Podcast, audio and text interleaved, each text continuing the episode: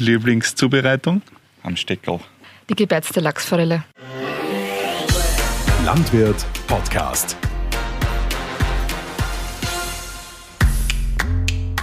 Herzlich willkommen, liebe Landwirthörer. Wir begrüßen euch heute aus dem schönen Niederösterreich. Wir sind am Torhof bei einer Fischzucht von der Familie Kirchmeier, von der Marlene und vom Christian. Wir sitzen gerade im wunderschönen Innenhof von einem Bauernhaus.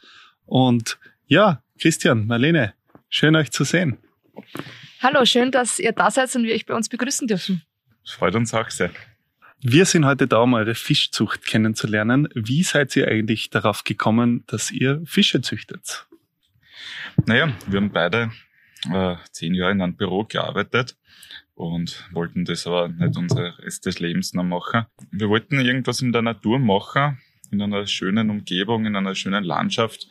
Und dann, wir wollten gern mit Tiere arbeiten.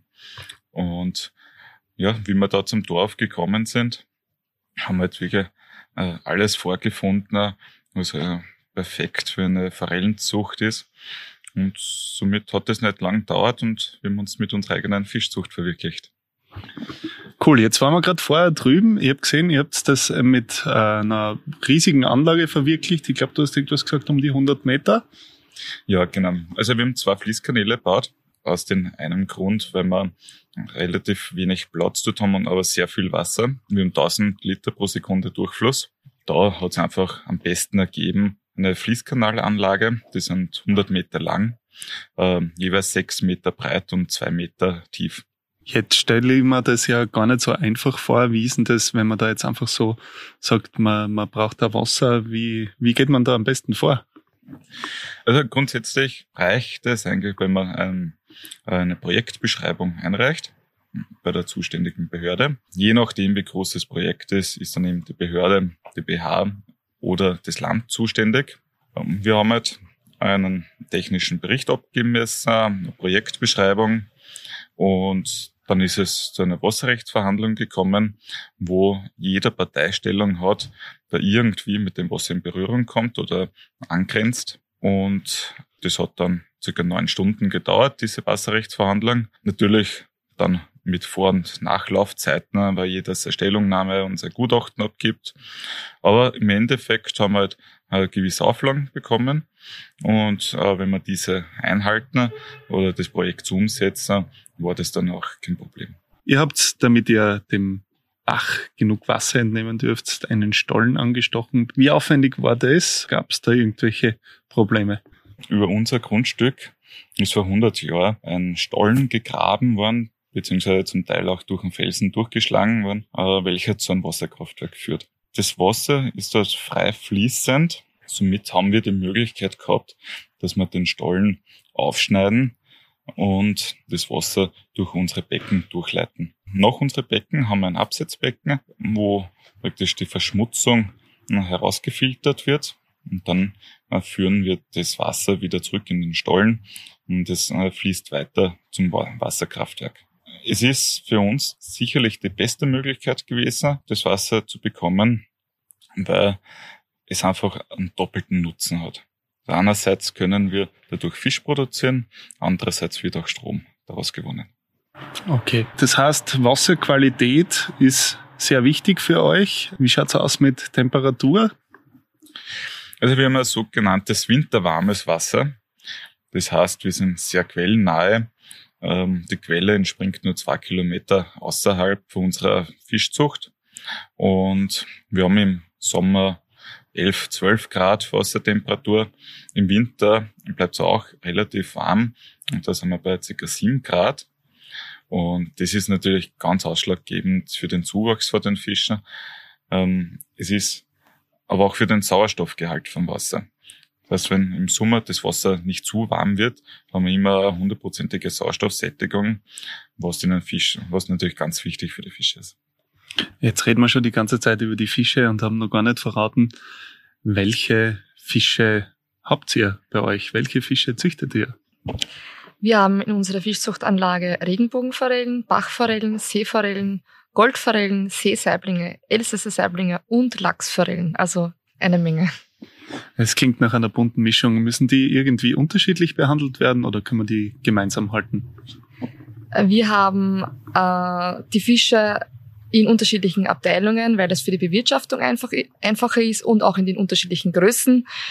Gefüttert werden sie mit dem gleichen Futter, nur die Lachsforellen bekommen ein Futter, wo Carotin enthalten ist. Okay, das ist dann für die rote Farbe mhm. zuständig.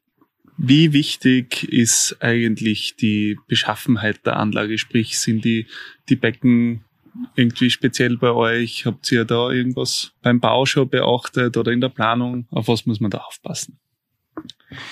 Naja, wir haben äh, lange rumgetüftelt, was die perfekte Anlage oder die perfekte Form einer Anlage für Forellen ist und sind dann zu den Schluss gekommen, dass einfach die, die Wassertiefe ausschlaggebend ist für das Wohlbefinden der Fische.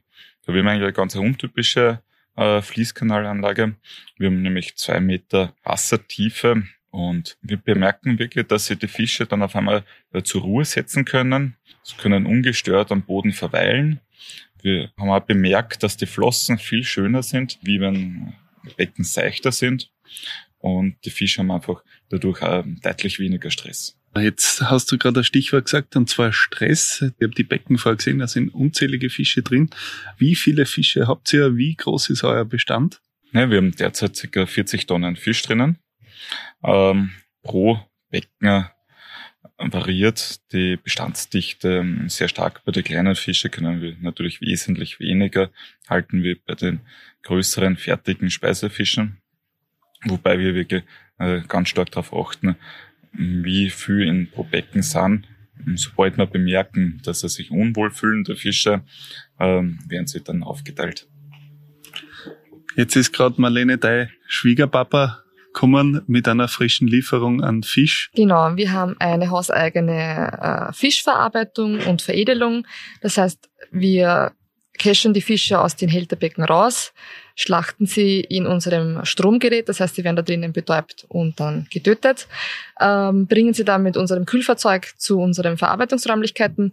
Dort wird der Fisch ausgenommen, bei Wunsch, äh, bei Kundenwunsch auch filetiert und dann in weiterer Folge räuchern wir auch noch die Filets und beizen die Lachsforellenfilets. Für das gebeizte Lachsforellenfilet haben wir bei der Abhofmesse in Wieselburg den ersten Preis bekommen und darüber sind wir sehr stolz. Ja, gratuliere euch.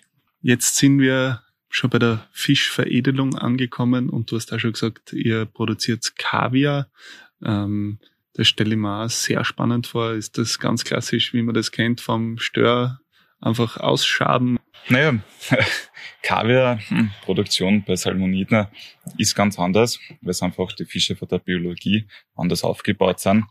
Bei Forellen und Saiblingen, Saiblingen liegt der, liegen die Eier sobald sie reif sind, frei in der Bauchhöhle und sie lassen sich dann mit einem leichten Druck über den Bauch auch abstreifen. Wir machen das wegen dem so, weil wir dadurch die beste Kaviarqualität hervorbringen. Es ist ein ziemlicher Aufwand.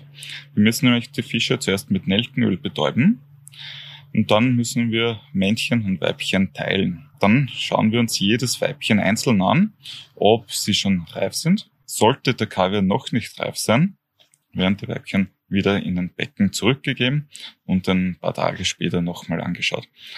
Sollte der Kaviar wirklich reif sein, dass er von alleine rausrinnt, dann wird er mit einem Sieb aufgefangen, dass die Flüssigkeit abtropfen kann, wird dann grob und schnell durchgewaschen und dann nur mehr mit Salz bestreut und in Gläser abgefüllt. Sollte sich jetzt ein Fisch mit einer Krankheit infizieren, behandelt ihr die Fische mit Medikamenten, kriegen die Antibiotika oder habt ihr irgendwelche Naturheilmittel oder Erfahrungswerte gesammelt, wo ihr sagt, das ist die beste Behandlungsmethode?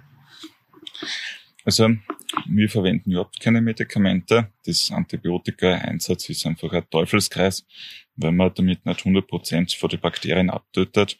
Und die, die überleben, werden umso aggressiver und schwerer zu bekämpfen. Das heißt, man muss dann noch mehr Antibiotika nehmen oder noch ein stärkeres Antibiotikum. Und irgendwann hilft das alles nichts mehr. Ähm, wir verwenden Salz äh, Salmoniten sind sehr salzverträglich. Das heißt, wir verwenden eine einprozentige Salzlösung in die Fischbecken drinnen. Das, das dient dazu, dass einfach die Parasiten abfallen vor den Fischen.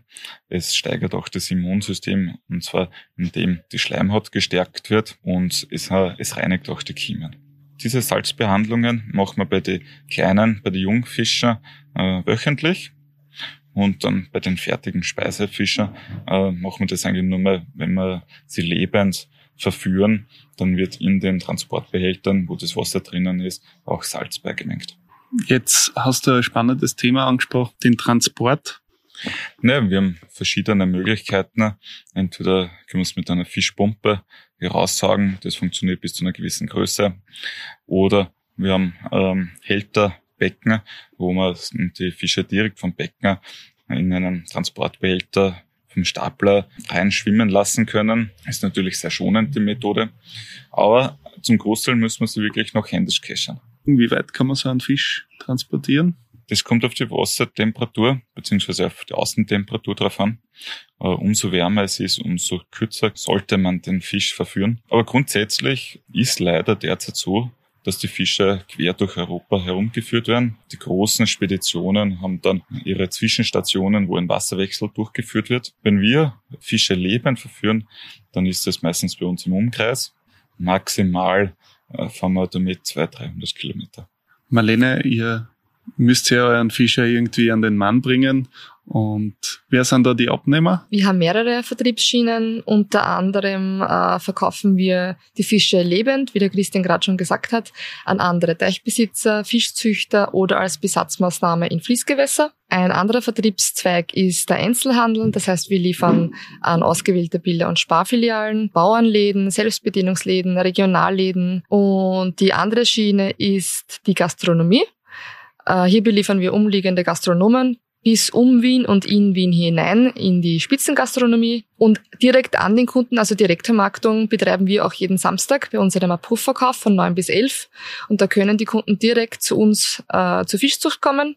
Ich stehe dort jeden Samstag in meinem Verkaufsanhänger, präsentiere die Fische und äh, wenn gewünscht ist, präsentiert der Christian auch in dieser Zeit die Fischzuchtanlage und erklärt alles rund um den Fisch jeder, der sich mit einer Fischzucht oder mit einem Teich schon mal beschäftigt hat, der weiß auch, dass es Räuber gibt und Fressfeinde gibt von Fischen. Ja, da gibt's einen Haufen. Ich glaube, jedes fleischfressende Tier frisst einen Fisch. Umso größer der Fisch, umso weniger Fressfeinde hat er. Da ist bei uns einfach nur mehr der, der Fischotter oder der Fischreihe relevant. Bei den kleineren Fisch, bei den Brütlingen und Setzlingen, da gibt's halt wirklich einen Haufen Fressfeinde, angefangen von der Ringelnatter über den Eisvogel, über Wasseramseln. Ja, man muss einfach seine Fische gut schützen.